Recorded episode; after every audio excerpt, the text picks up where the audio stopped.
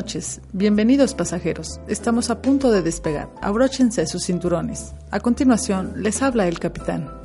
La sexta edición del Festival WOOF, o dicho de mejor manera Welcome University Fest, llevado a cabo en Calle 2, se vivió intensamente. Comenzando con artistas como La Porronga Ska, el público comenzó a ambientarse. Posteriormente, con artistas como Navik, Jack Buffalo, Lubox, todo el ambiente comenzó a prenderse poco a poco a pesar de un calor intenso. Todo esto mientras los jóvenes podían visitar el pabellón del artivismo, el Woof Arte, donde se llevó a cabo obras de teatro, performance y también había temática como pintura y literatura. También había una sección donde podías elaborar tu playera para tenerla de recuerdo con una temática especial. Todo esto entre otras más actividades como exposición de graffiti, collage artístico y algunas otras cosas más. Volviendo al escenario principal y después de la actuación de Lubox se salió la sonora. Fue el turno de la Sonora Chocolate que fue el momento en el que toda la gente se empezó a prender, toda la banda comenzó a bailar, luego de que el sol ya había mainado, entonces por lo tanto la gente ya estaba entrada en ambiente. Esta sonora prendió a todos y después de esto el evento fue increciendo entonces. Entonces tenemos que el evento fue un éxito masivo, estaba casi al 90% cuando salió Jenny and the Mexicats, que podría ser una de las actuaciones estelares de este, de este festival. Tenemos en, grabadas en video varias de las ruedas de prensa que se realizaron a alguno de estos este, artistas. Me hubiera gustado grabar un poco más de Jenny and the Mexicats, pero como fue algo un poco rápido, pues no tenemos las grabaciones con un audio que se merezcan ustedes. Por desgracia, el equipo se nos dañó y la grabación salió muy mermada. Pero igual igual íbamos ahí colgando en la página de Neotardis Radio en Facebook todas las entrevistas que realizamos a los artistas. Y bueno, esperamos ansiosamente la siguiente edición de este festival Welcome University Fest porque esta fue todo un éxito total, estaba a reventar. Si nada más por el momento iniciamos con este su programa Neotardis.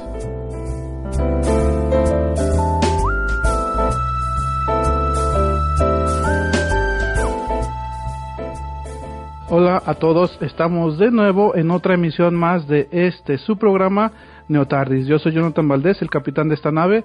Tenemos como siempre al equipo de esta su nave Neotardis, Adlai Ortega. ¿Cómo estás Adlai? Muy bien, ¿y usted, señor capitán? Bien, él es el primer oficial.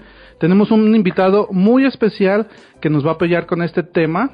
El tema ya está anunciado en las páginas de en las redes sociales es vamos a hablar de nuevo de Isaac Asimov y esta vez es eh, la novela de los propios dioses y para apoyaros en ello tenemos a Martín Bonfin Olivera. ¿Cómo estás Martín? Hola, pues encantado de estar aquí. Eh, no conocí este programa, pero me parece magnífico que tengan ese título tan padre, Neotardis, y que hablen de ciencia ficción. Ok, dame un segundo Martín. Estamos teniendo dificultades técnicas. Bueno, pero sigamos con el programa en lo que se solucionan. Este, Martínez eh, trabaja en la Dirección General de Divulgación Científica de la UNAM y pues eh, como es especialista en la, en la, en la divulgación, pues nos va a apoyar con este tema. ¿Algo que quieras agregar, Martín? No, espero que se escuche bien, pero me encanta estar con ustedes y, y bueno, a mí me fascina la ciencia ficción, así que hablemos de ciencia ficción. Ok, cabe mencionar que Martín está en México y nosotros estamos en el occidente del país, así es que si escuchan o ven que hay un poco de fallo de la conexión es por eh, motivos ajenos a nuestra voluntad. voluntad.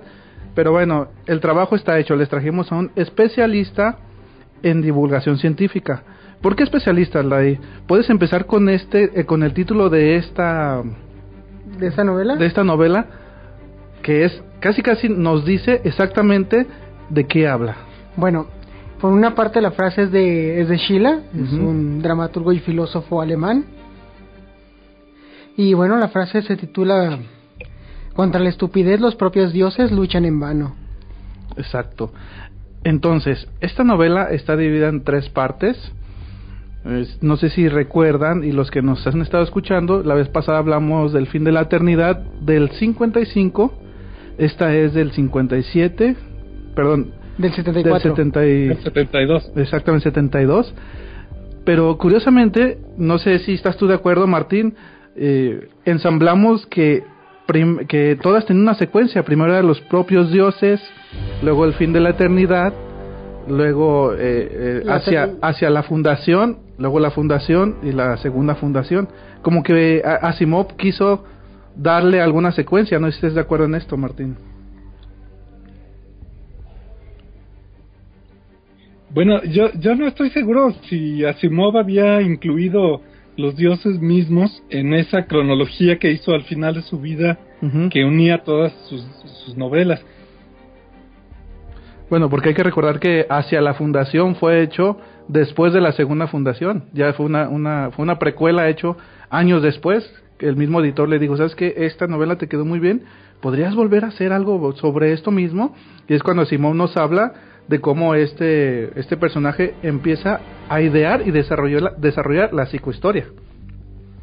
Por eso es que se ensambla en un orden no cronológico en el tiempo, en el tiempo de nosotros real, sino en el mismo universo ficticio de Isaac Asimov.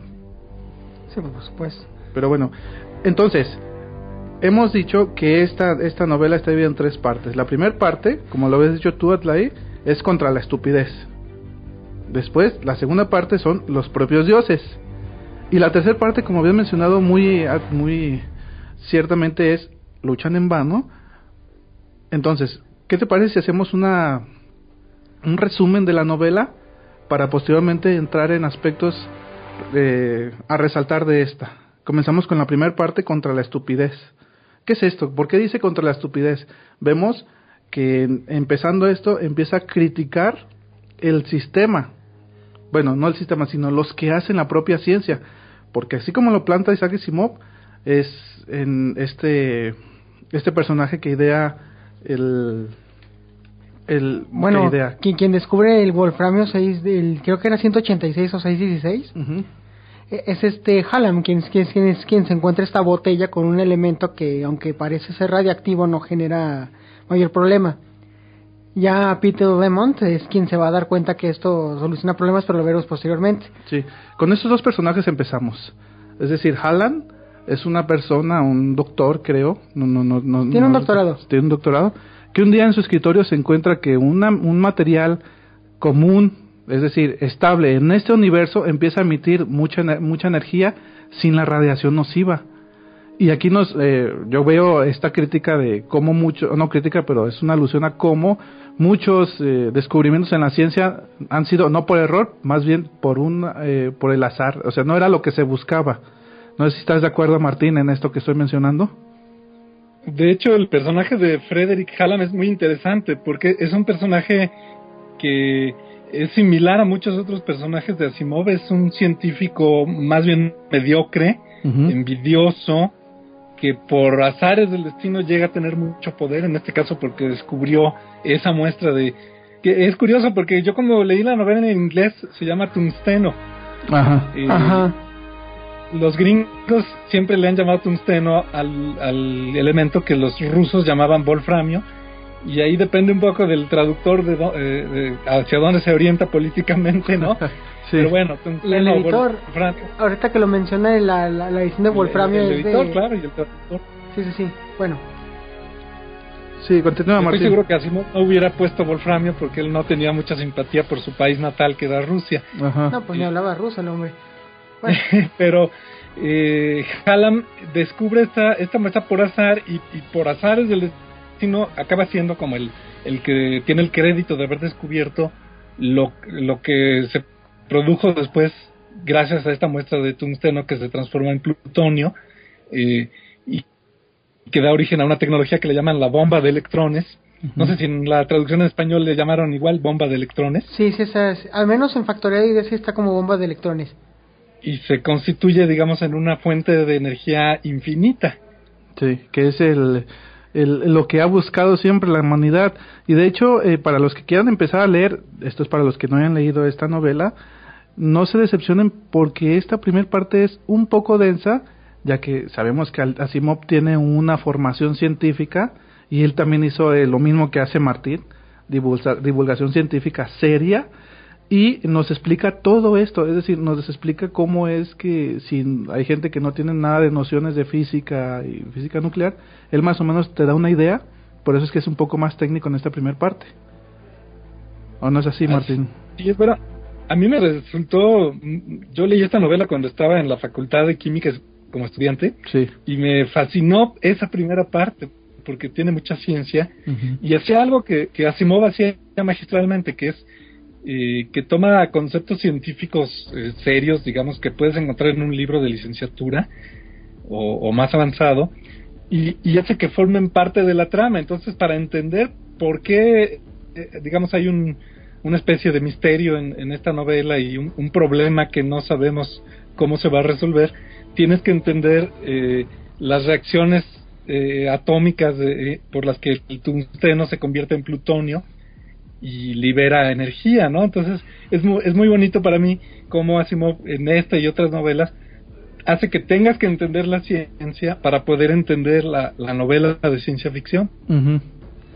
Exacto, nos reduce unos aspectos muy complicados a lo que puede entender cualquier persona. Y es entonces, nos explica esto y es como te empieza a decir, ¿cómo es que esta persona descubre esto? ¿Por qué sucede? ¿Por qué es que este es un gran descubrimiento para la humanidad? Y un avance. Después de es que esta persona empieza a descubrir, se convierte como un dios, ¿no? Algo, no un dios pues, pero sí es como una... Es una figura imponente. Sí, eh, incuestionable, una figura imponente e incuestionable. Sí, sí, sí, y esa es una parte interesante que, que me gusta resaltar de, al menos de, esta novela, generalmente de este primer segmento que es los propios dioses, dieron contra la estupidez. Es exactamente la, las mismas prácticas marrulleras que tiene a veces el círculo, el círculo de investigación científica donde muchas veces para dar la acreditación a la, a la institución en turno y también al, a la forma en la que llegan y la, afluencia de estudiantes y otras cosas, se mitifica al, al, científico en cuestión o en turno para darle mayor cabida de entrada a lo que sea. Incluso hay veces donde los mismos investigadores, y, y ha pasado, solamente es un tú me citas y yo te cito para que salgamos en tal revista y tengamos estatus. y, y, eso es lo que, lo que hasta cierto punto critica esta, este segmento, por eso se llama contra la estupidez precisamente. Y principalmente porque una persona como, con el perfil que, como ya lo había mencionado Martín, es que es egoísta, de ese tipo, que adquiera tanto poder. Es muy peligroso. Es muy peligroso y de hecho hay gente, mm, no sé qué opinas tú en esto, Martín, tú que estás más metido en, en este tipo de, conoces a más gente, más doctores y todo este tipo de, de, te mueves más en este ámbito. Que adquieren mucho poder, ¿no? Que se vuelven grandes líderes y a veces abusan de este poder. Pero eh, lo que presenta Simón es una caricatura. Y yo quisiera decir que este científico Halab es increíblemente tonto y increíblemente envidioso. Y torpe, sí. Y bueno, este, ah. está exagerando un poco Asimov, pero él, él tenía un poco obsesión con esto. Hay otra novelita donde, eh, o cuento, donde habla de un personaje que evidentemente es Linus Pauling, el, el gran químico norteamericano, y lo presenta igual, muy parecido, como alguien este irritable, envidioso, autoritario y medio... Bueno, ahí no lo pone tonto, pero sí lo pone un poco ridículo. Sí. Sí, ok. Bueno, eh, siguiendo la sinopsis de este primer segmento, primer segmento, hay una persona, un estudiante de doctorado que es este Peter Lamont. Exactamente, Peter Lamont, que descubre algo y esto es muy importante porque Asimov, no sé qué opinas tú, Martín, yo no soy tan versado en en este en, en física, pero indaga en este en este en este concepto de entropía. Sí, bueno, no, no sé qué tanto tengamos que cuidarnos de hacer spoilers, ¿verdad? Como eh, diría Riverson. Sí, eh, una, una cosa, a partir de este momento vamos a poner nuestra alerta de spoiler para que todos sepan que va a haber spoiler a morir. Así es que, Martín, eres libre de spoiler, porque sí tienes toda la razón. Últimamente la gente ha sido muy... O sea, no quiero, no me spoilees o no hagas nada de esto. Bueno, podemos decir eh, abordar en todo esto, pero ya lo que es el, el final, que es un poco más... Mm, Bueno, esta, esta novela no es Pues como... ¿Sí?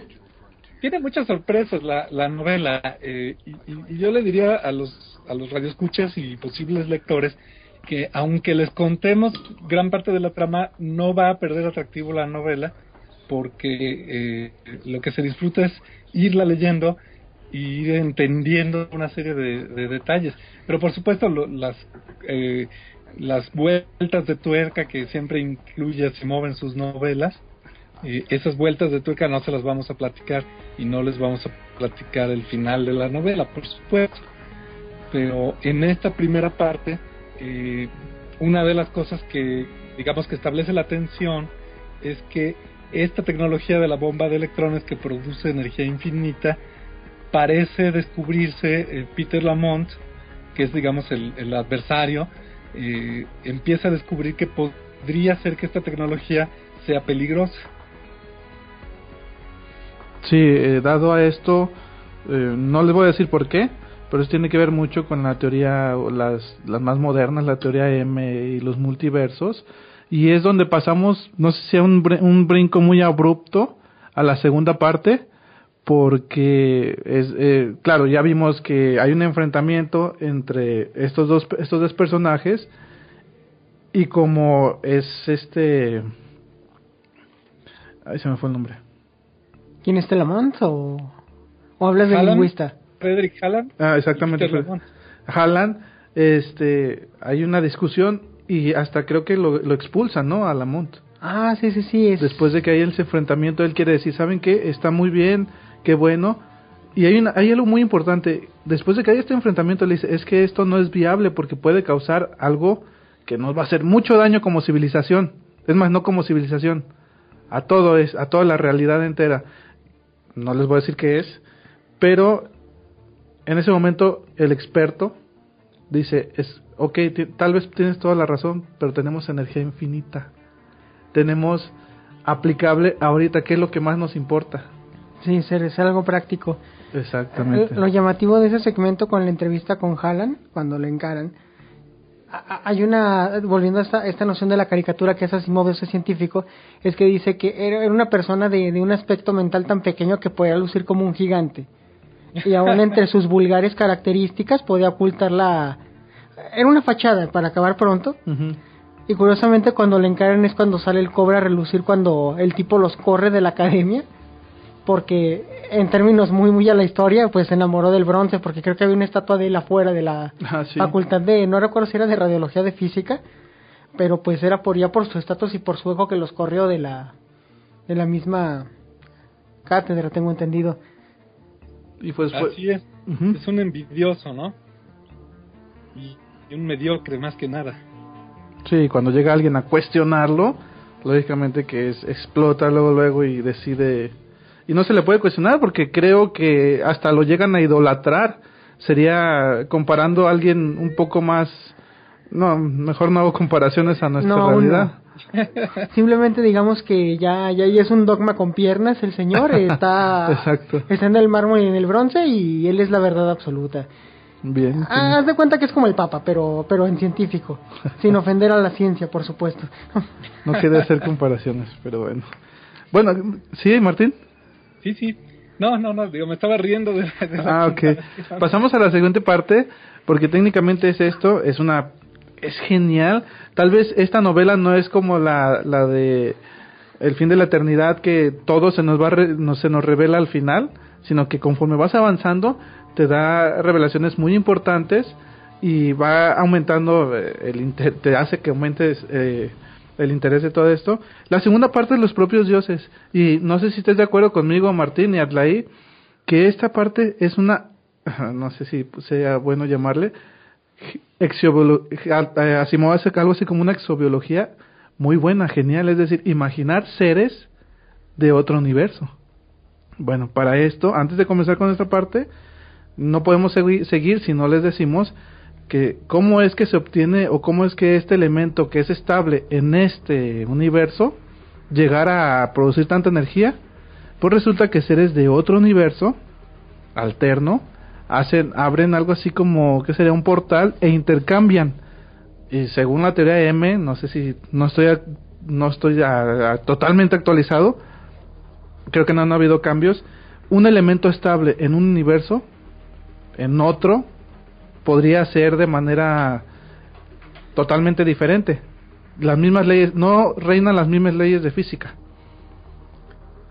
Exactamente, eso es lo que permite que al pasar de un universo a otro el, material eh, cambie su naturaleza y pueda sufrir una desintegración radiactiva que hace que produzca energía.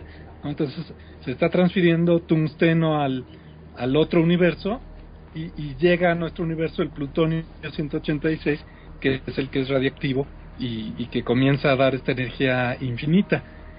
Entonces, eh, eh, eh, la razón es que los dos universos tienen una diferencia en una de las leyes físicas, ¿no? Que es algo que se revela un poco más adelante, ¿no? La, la fuerza nuclear fuerte es un poquito más fuerte en el otro universo.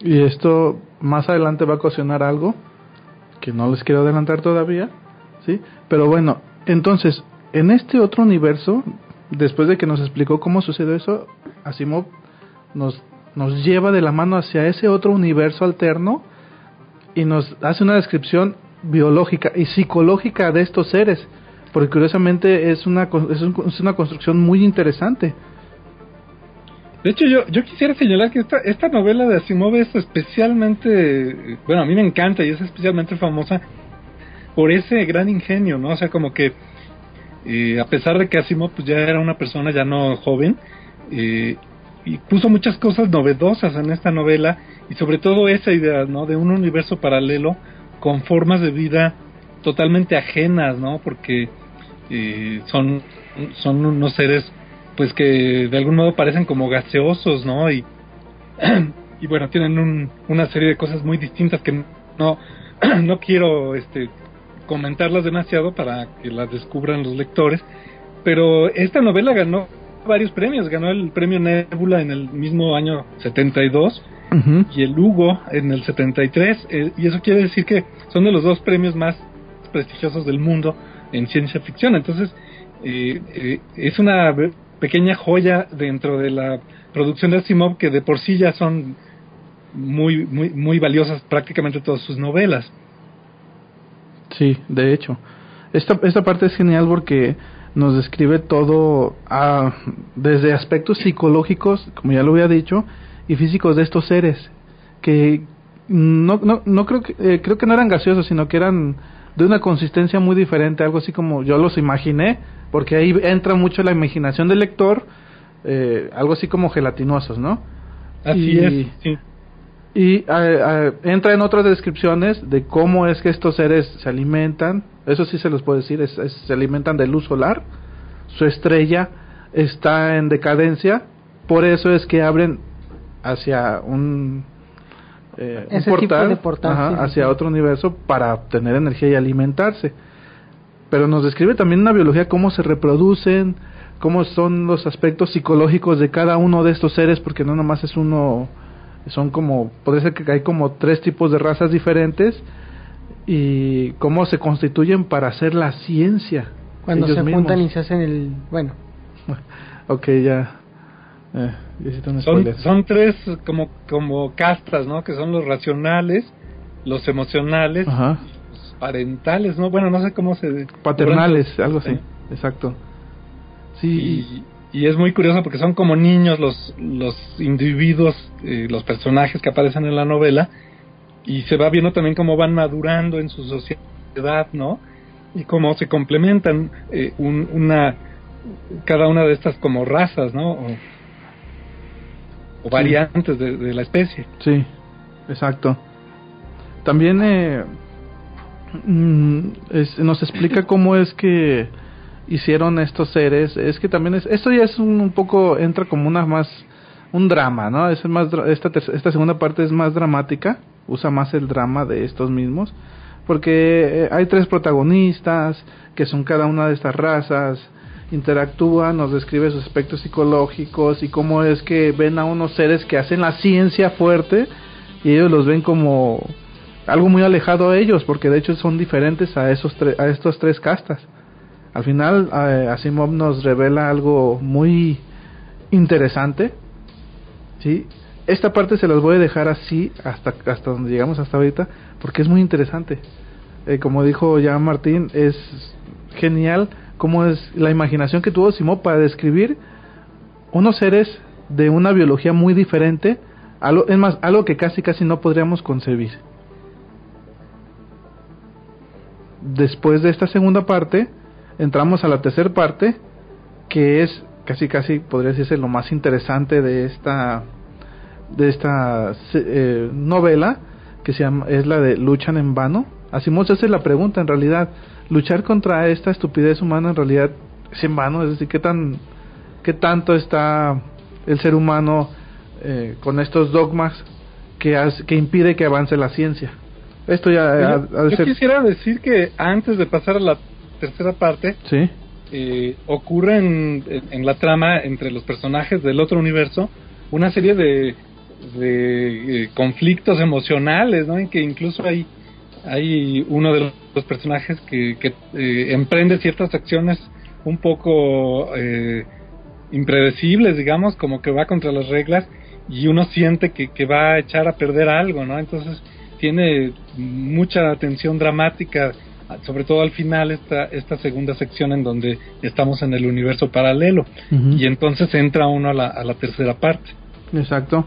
no sé si me estoy, creo que voy a romper con la cronología de la novela, pero hay algo que tú habías mencionado, el micrófono cerrado, sobre la, la comunicación, de cómo se comunicaban estos seres, porque no nomás hacían esto para obtener energía, ¿sí? Se dieron cuenta ya creo que es en la tercera parte, ¿no? Eh, eh, estamos, sí, sí, sí, es, es en la, ya para acabar los propios, entre los propios dioses y entre la estupidez y los propios dioses aparece esto y es con un lingüista y arqueólogo. No recuerdo, creo que su nombre aquí lo tengo anotado en la pequeña hojita, creo que su nombre era Bronowski. Bronowski eh, se da cuenta de que empiezan a mandar tablillas en un lenguaje entre el etrusco y el catalán. Eh, creo que era por su simplicidad o por su conexión. Bueno, el caso es que empiezan a mandar estas tablillas dando mensajes encriptados que, que se traducen como fear o como bad, malo, terror, y es para avisarles de algo. Incluso tienen una discusión acerca de quiénes son estos sujetos. A lo que entre Bukowski, perdón, este Bronowski y este, creo que es Peter Lamont, Lamont empiezan a tener una especie de, debate sobre qué son. Porque dice, bueno, es que no creo que sean seres superiores, ¿no? Posiblemente ser una, una misma raza humana, pero con un mayor desarrollo, y puede que pase lo mismo que con los japoneses cuando vieron un crucero de batalla hecho de metal llegar a sus costas. A lo que creo que Le le responde que dice que no, porque esos sujetos están jugando con dimensiones y están mandando mensajes encriptados. Incluso son de una naturaleza tan distinta que tienen problemas para comunicarse, tienen que utilizar un tipo de código para que les llegue el mensaje y es ahí donde se dan cuenta que posiblemente estos seres incluso ni siquiera sean de su mismo tipo de, naturaleza corpórea.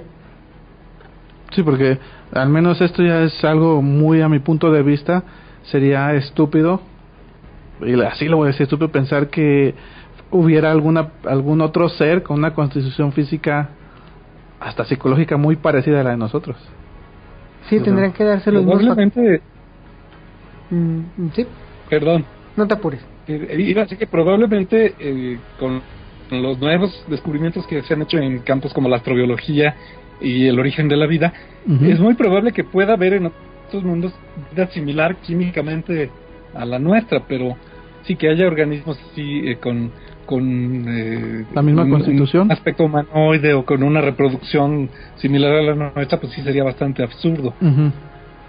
Sí, sí, sí, esa es la conclusión que llega Lamont cuando, cuando ve esas tablillas con este lenguaje tan tan encriptado, de etrusco y catalán. Bueno, sí, sí, eso ya es un poco más, más, eh, bueno, antes de terminar esta frase, que me queda a medias, quiero decir que si encuentran estas tabla, tablillas, es porque sin saber estos, estos científicos, captan el mismo problema que, que tiene Lemón, o sea, que plantea Lemón. Lemón, sí.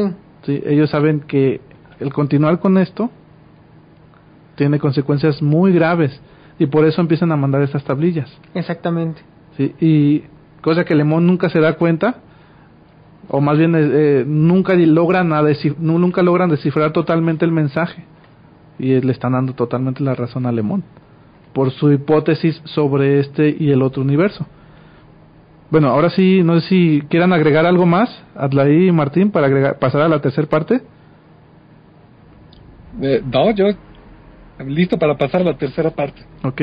En esta parte es muy interesante porque aquí se nos muestra, no sé cuántos años sean más adelante, Adlaí, tú lo tienes el dato.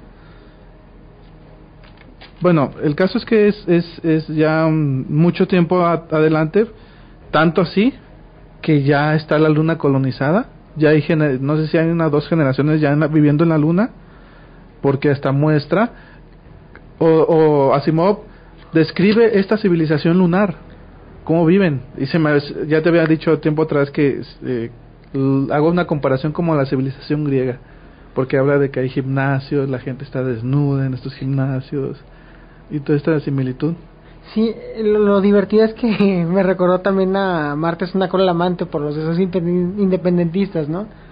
Obviamente con otro tipo de vínculos y sin tanta agresión de por medio, y que también está la visión de un, de un parafísico que se da cuenta que hay un problema grave con lo que se está haciendo con este descubrimiento que era energía infinita. Descubren el talón de Aquiles de esta máquina. ¿Cómo, eh, ¿Cuál es el nombre? No recuerdo, ya lo había dicho. La bomba de... La bomba de de electrones. Ah, exactamente. descubren cuál es eh, su talón de Aquiles, vamos, y es exactamente lo que había dicho Peter Lemon. Creo que es él el, el, que viaja a la luna. Y hay una, hay una cosa saliendo de este tema, y ya ese, como Asimov describe esta civilización, que se me hace muy, muy que Lemon está enamorado de la persona, o se enamora de la persona que lo guía y lo lleva, y de por, por cierto, les debemos un programa de sexo en la ciencia ficción. Ah, sí, cierto. Y donde esta chava le dice que no es porque no quiera, sino que él no está adaptado totalmente a la gravedad que está de la luna y en uno de estos movimientos podría romperse la columna o hasta el cuello, ¿no? Y es, es algo muy o que quiero darle crédito a Simón porque él sí hace eh, ciencia ficción de la hard fuerte. Sí, piensa, piensa en todos los factores. Y, cuando hace ciencia ficción fuerte lo hace desde el agente psicológico de los personajes, dándole complejidad, hasta las situaciones que viven y cómo es que negocian y cómo discuten.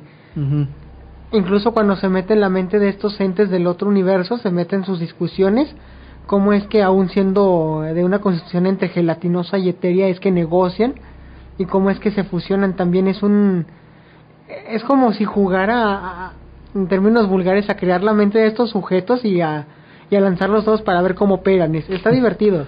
Sí, hay que mencionar para aquellos que no sepan que la gravedad en la Luna es mucho más, no, no, no tengo el dato exacto, pero es mucho más ligera y un pequeño salto allá equivaldría mucho. Sí, creo que no, no te gustaría saltar en la Luna. eh, También me, me gustaría mencionar que, que el ingenio de Asimov también está en esta parte de que cómo utilizan las habilidades de un criptógrafo, ¿no? De, una persona que ha descifrado lenguajes antiguos para inventar una manera de comunicarse con los seres del otro universo utilizando pues una especie de clave no basada en un idioma antiguo y, y tratando de que sea lo más simple para que ellos lo puedan descifrar a su vez. Entonces nuevamente aquí Asimov toma de, en este caso de las ciencias sociales conceptos eh, muy sólidos, ¿no? Y los aplica en su ciencia ficción de una manera plausible, ¿no? Que es lo que hacen los escritores de ciencia ficción dura, ¿no? O hard. Eh, y es a mí una de las cosas que me hacen disfrutar mucho Asimov. Aunque por otro lado, todas las novelas de Asimov tienen el defecto de, ahorita que mencionabas eso de que van a hacer un programa de la ciencia y el sexo, el sexo en la ciencia ficción, eh, pues ahí sí no les recomiendo que incluyan novelas de Asimov, porque la parte erótica nunca le salió bien a Asimov, aunque lo intentó, nada más no le salen esas, esas escenas y no, nunca, son muy creíbles sus escenas de amor y de sexo. Sí. No, pues. De, hecho, uno de los mejores, o no sé qué, qué tan versado se hace en ciencia ficción y en los autores, eh, Martín, pero yo lo he visto que Robert A. Halen maneja eso de manera muy buena Y muy simple. Heinlein es, buenísimo, ¿no? Y en esa novela que mencionaba Adlai, de eh, La luna es un amante difícil, este eh, mete conceptos de, sexualidad muy avanzados, Robert Heinlein. Eh, también el autor de las novelas de Dune, ¿cómo se llama? Frank Herbert. En varias de las novelas de, de, la serie hay escenas sexuales muy muy candentes y muy profundas, ¿no? No no no es nada más sexo, sino eh, es como una reflexión sobre el poder del, del erotismo. Entonces, esos son buenos ejemplos. Sí, bastante interesantes. Ahí, voy a volver a mencionar, tercera vez que menciono este relato de, no recuerdo cuál es el escritor, se lo voy a dejar en después de que nos vayamos a corte. ¿Es la del ginoide? No, es el, relato se llama Madre, ah. que es de... Ahorita les dejo ese, pero se me hace genial cómo es que hay no, no eh, hay relaciones no sensuales sino sexuales entre especies. O sea, es de especies, una especie extraterrestre con un ser humano.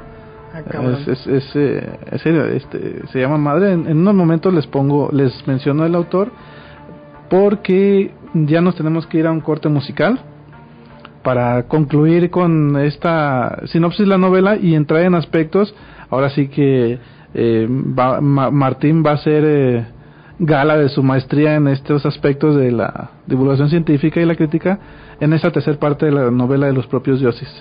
Entonces, ¿qué les parece si vamos a un corte musical y regresamos? Regresamos entonces.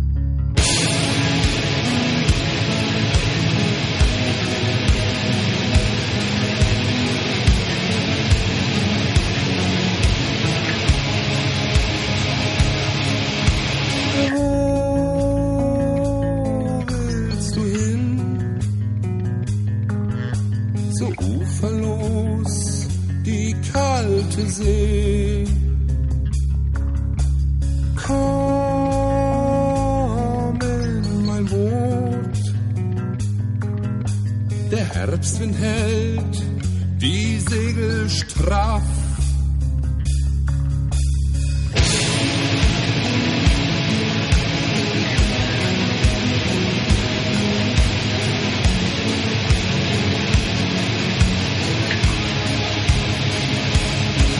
Jetzt stehst du da an der Laterne mit Tränen.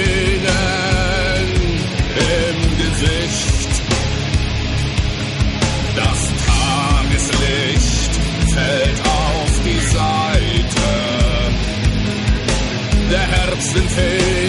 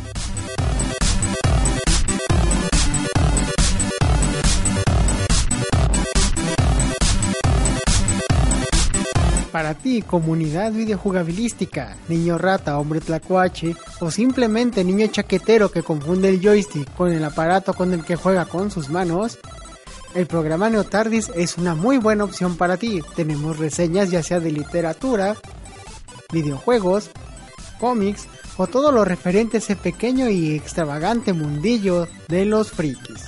De 8 a 9 todos los viernes a través de esta tu estación, La Exquisita Ignorancia Radio.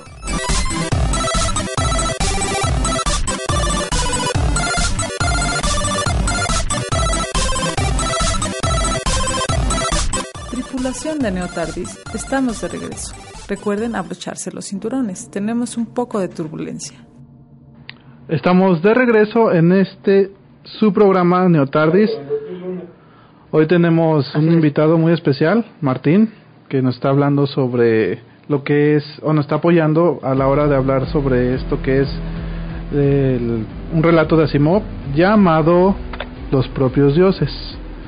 Adlai, ¿podrías mencionar las redes sociales antes de continuar con esta novela? Ah, por supuesto. Bueno, nos pueden encontrar a través de Facebook, en el buscador de Facebook como Neotardis, a través de la Esquista Ignorancia Radio, www.laesquistaignorancia.com en su sección de chat, o a través de blogspot.neotardis. Ya sea por blogspot, por, por Facebook o a través del mismo chat de la exquisita, pues pueden hacernos sus sugerencias, sus preguntas o algún otro trámite burocrático que involucre la nuestra necesidad, ¿no? Ok, Adlai, ¿podrías terminar de relatar o hacer una sinopsis de esta tercera parte, de esta tercera parte de Asimov para ahora sí comenzar con la crítica? Pues bueno, no. Como esta cosa la leí hace, hace un buen ratote. Lo, lo único que me queda muy en claro es que al menos desde, desde que desde que esta novela fue planteada había una una crítica sistemática a, algo que a veces no, no llega a funcionar muy bien, ¿no? que volvemos, que es la, la cuestión humana en algo tan que, que, se considera a veces tan puro como la ciencia. En este caso, pues tenemos la figura de Le Monde y después tenemos la figura de este parafísico Dim, Dimson, creo que se llama Dimson, que pues de alguna manera dan cuenta del mismo problema. Y bueno, creo que sería todo lo que tendría que decir. Bueno, sí, ahí le dejamos para no hacer spoilers. Por favor. este, Martín, ahora sí, podemos hablar sobre que hay, hay una crítica muy en el fondo de esta novela hacia el dogma que hay en la ciencia ficción, en la ciencia, en la ciencia como tal. Bueno, eh, Asimov era una persona que se consideraba extremadamente inteligente uh -huh. y tenía toda la razón. Yo creo que era una persona que eh, merecería la calificación de genio y una de sus características era que le gustaba pues rebatir no la, las ideas aceptadas por mucha gente. Eh, según estaba yo leyendo en algún blog eh, la idea de esta novela le surgió por una conversación donde alguien decía que, que había ciertos isótopos de, de los elementos eh, químicos que no pueden existir por las leyes de la física.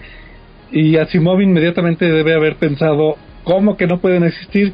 Dijo, sí pueden existir en un universo distinto que tuviera constantes físicas distintas. Y entonces se imaginó un universo donde pudiera existir uno de estos elementos imposibles, ¿no? Eh, entonces, eso es muestra de, de cómo siempre era un pensador crítico, ¿no? Que buscaba la excepción a, a, la idea que todo el mundo acepta. Y yo creo que lo mismo, pues, respecto a la ciencia, ¿no? En este caso, él, él muestra esa crítica a, esta idea que todo el mundo tenemos de la ciencia como algo muy, pues como muy justo, muy equilibrado, muy racional. Y lo que muestra es que, pues que no, que, que en realidad en ciencia pues hay seres humanos que pueden ser igual de, de mezquinos y de mediocres y de envidiosos que los que encontramos en cualquier otra área de la actividad humana, ¿no?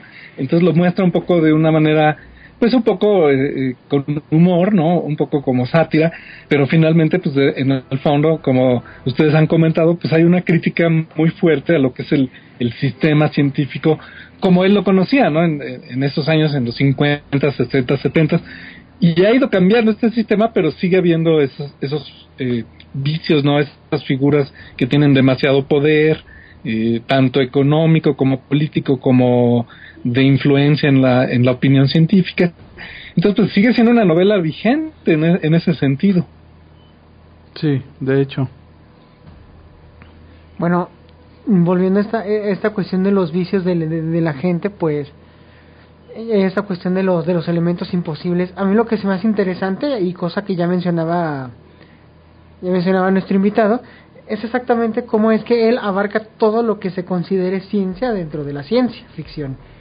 Ya dimos cuenta de cómo es que este arqueólogo y lingüista, este Bronowski, pues tiene que utilizar etrusco y otra, y creo que catalán, pues para hacer este código. Y a la par la primera discusión que nos abre el, el debate sobre qué son estos otros, que están en otra dimensión, es precisamente esta comparación con lo que le ocurre a Japón en el siglo XIX cuando llega un crucero de batalla norteamericano eso y otros detalles sobre cómo es que se va leando la historia y cómo es que empiezan a especular primero de una manera sólida pues para llegar a, una, a algo más más más palpable sobre qué son estos sujetos para poder diseñar incluso el lenguaje y comunicarse. Sí de hecho eh, ahí es donde radica mucho de las genial, genialidades de escritores de ciencia ficción y hay por no por nada Asimov es uno de, está dentro de, de los denominados, denominados tres grandes de la ciencia ficción, fuerte, por la capacidad que, que, tiene para crear todos esos universos y hacer una buena crítica sobre esto. Es, es ahí donde yo, no sé, no sé qué tan divergente sea tu idea de la ciencia ficción a la mía, Martín, donde la ciencia ficción no es una no es un género como decías tú, la de cuarta, sino que es un género que se puede usar, así como se ha usado para hacer divulgación científica, ¿sí? la ciencia ficción se puede adaptar o manipular para hacer divulgación de cualquier tipo. Ciencias sociales, hemos visto eh, muchas novelas que nos hacen, eh, podría decirse, pensar sobre el futuro de la humanidad, qué es lo que estamos haciendo, hacia dónde vamos, desde temas de ética hasta bioética. Abordan novelas, bueno, hay novelas que lo abordan en una infinidad de, de autores de ciencia ficción. Antes de que ahora sí continúes con lo que estabas hablando o lo que ibas a decir, Adlai, quiero mencionarles lo que les había dicho. Este relato se llama es, o son, es un libro de pequeños relatos llamado Relaciones extrañas. El principal o el que más me llamó la atención, ah, el autor es Philip José Farmer. No sé si lo conozcas tú, Em, Otro gran autor. Sí, exacto. Otro gran autor.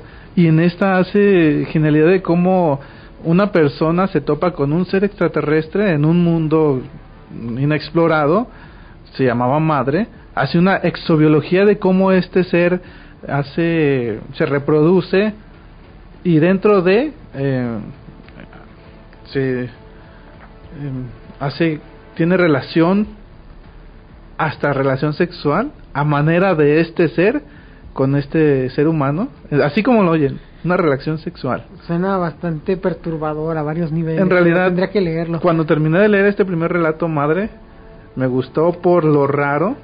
Al final hay un hay un hay un relato, el último, ese sí es perturbador, porque si hay una relación con un ser extraterrestre que es de lo más eh, anormal que se puedan imaginar no dejé de pensar en este relato durante tres días por lo sí sí sí imagino por lo raro pero eh, lo, que quiero resaltar es la imaginación que tienen para desarrollar una exobiología y la desarrollan totalmente así como dijo Martín que son son seres bien o mal pero que tienen eh, que su vida que la vida o las células es una base de carbono pero su manera su estructura y todo su, su manera de vivir y su psicología es totalmente diferente a la que conocemos y nos imaginamos. Una cosa de Isaac Asimov es que él nunca metió seres extraterrestres o seres humanoides o de cualquier otra otra otra cosa. Siempre vemos seres humanos. Lo más raro creo que no, creo que no había ni humanoides en toda la galaxia y no en la galaxia, en otras galaxias. Esto es por creo que era porque su editor no lo dejaba, tenía unas ideas muy raras a la hora de meter este otro tipo de seres. Solamente en esta aparecen seres que no son eh, humanos, pero justificable, estamos hablando de otro universo. No sé qué opinas tú sobre bueno, esto. es que ¿Sí? hay que tener en cuenta que imaginar una vi- vida distinta a la nuestra, pues es muy difícil, ¿no? La gran crítica es que la mayoría de los escritores de ciencia ficción, eh, y sobre todo, bueno, de la ciencia ficción blanda, ¿no? Eh, que tratan de imaginar extraterrestres, pues lo que hacen es buscar como mezclas de animales ya conocidos y, y hacen así como un humano con cabeza de insecto o un insecto gigante. o- Sí. eh, no, no logran ser originales, ¿no? Hay un relato de Asimov de, de su juventud en que aparece un ser vivo hecho de silicio en un asteroide, pero no es así algo muy muy desarrollado.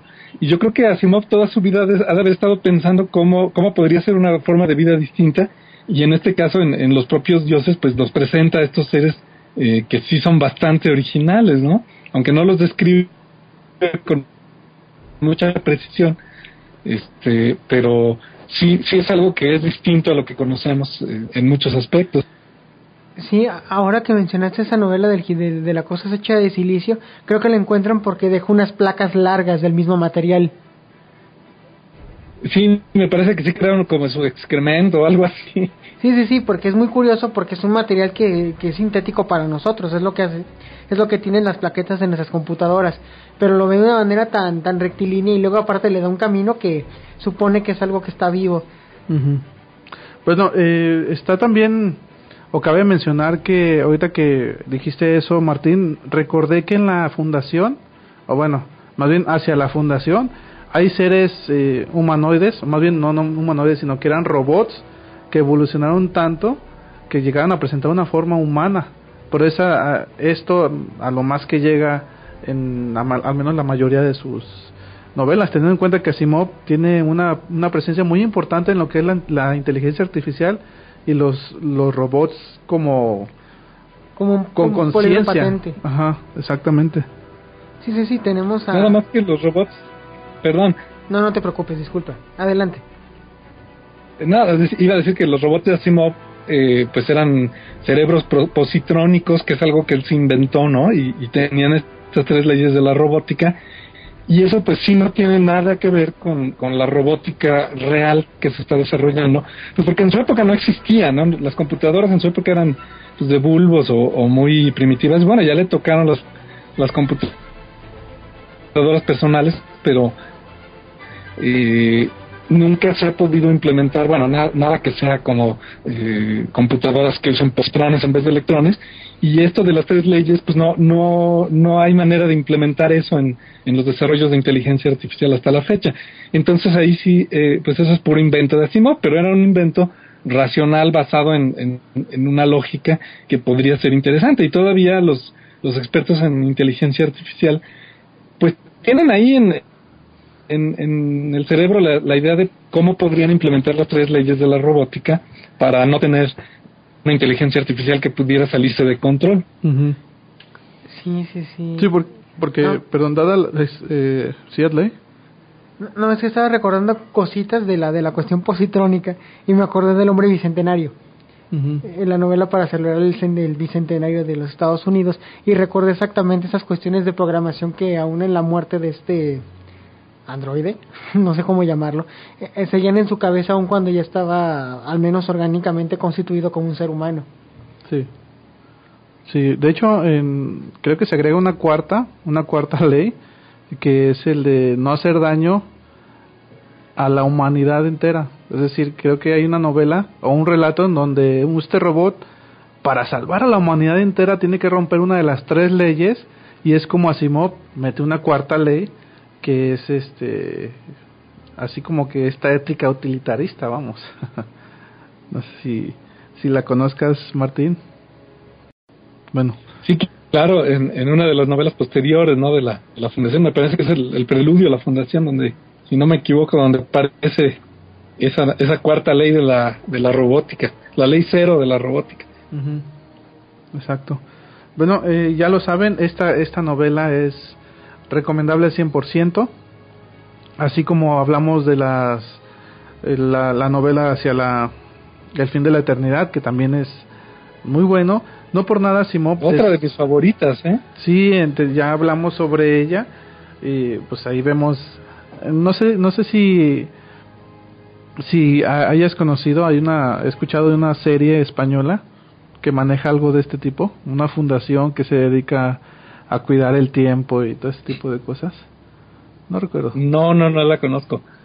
Bueno pero pues ya lo saben a nuestros escuchan los nuestros radio escuchas digo escuchantes porque la otra estuve en una discusión con un amigo el cual me decía que en radio ya sabemos un radio escucha pero en podcast no le puedes poner, no le puedes decir radio escucha en podcast. Él dijo que eran escuchantes. ¿Quién sabe de dónde se haya, audiencia y se acabó, ¿no? ¿Dónde se ha inventado esta palabra? Pero suena, suena interesante. está escuchando, pues llámale escuche y ya, ¿no? Aunque simplemente decir audiencia nos quita pedos, pero bueno. Exactamente. Bueno, también les recomiendo esta novela, La de Relaciones Extrañas de Farmer. Es también otro escritor de muy bueno de ciencia ficción no sé si conozcas algunas otras obras de este señor, Martín. ¿De Philip José Farmer? Ajá, exactamente. Pues su obra magna se llama eh, Mundo Anillo. No, perdón, este. Se llama River World, ¿no? Mundo Río.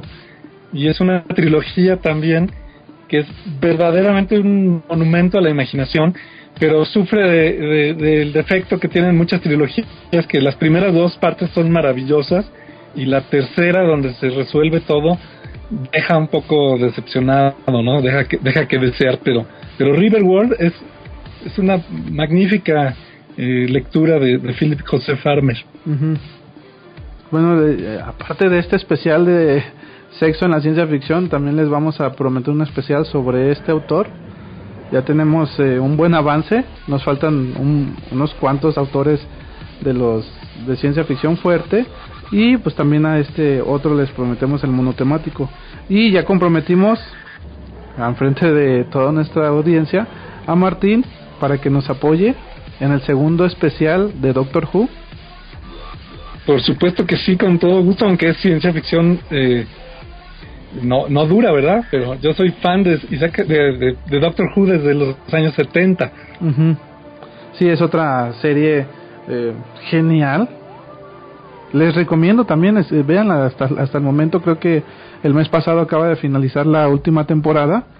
Se mantiene actualizada al 100% esta, desde los años, en el 62 creo que fue que se emitió por primera vez. 63. 63, ¿verdad? Exacto, imagínense. Digo, tuvo una, un, un tiempo en que no se emitió, pero es, son los años oscuros de Doctor Who. No sé cuántos eran. ¿Tú tienes la, el dato? No, no lo tengo, pero son muchísimos. Pero bueno, este, esto fue Notardis, otra emisión más. Muchas gracias por estar con nosotros, Martín. Encantado, gracias a ustedes por invitarme. Sí, ya te vamos a tener más seguido aquí. Eh, para recordarles, Martín trabaja en la Dirección General de Divulgación Científica de la UNAM y pues hoy es nuestro invitado estrella. Muchas gracias, Martín. Gracias, Adlai, por estar con nosotros. Ah, ah, gracias. Yo soy Jonathan Valdés, el capitán de esta nave. Nos escuchamos para la siguiente semana.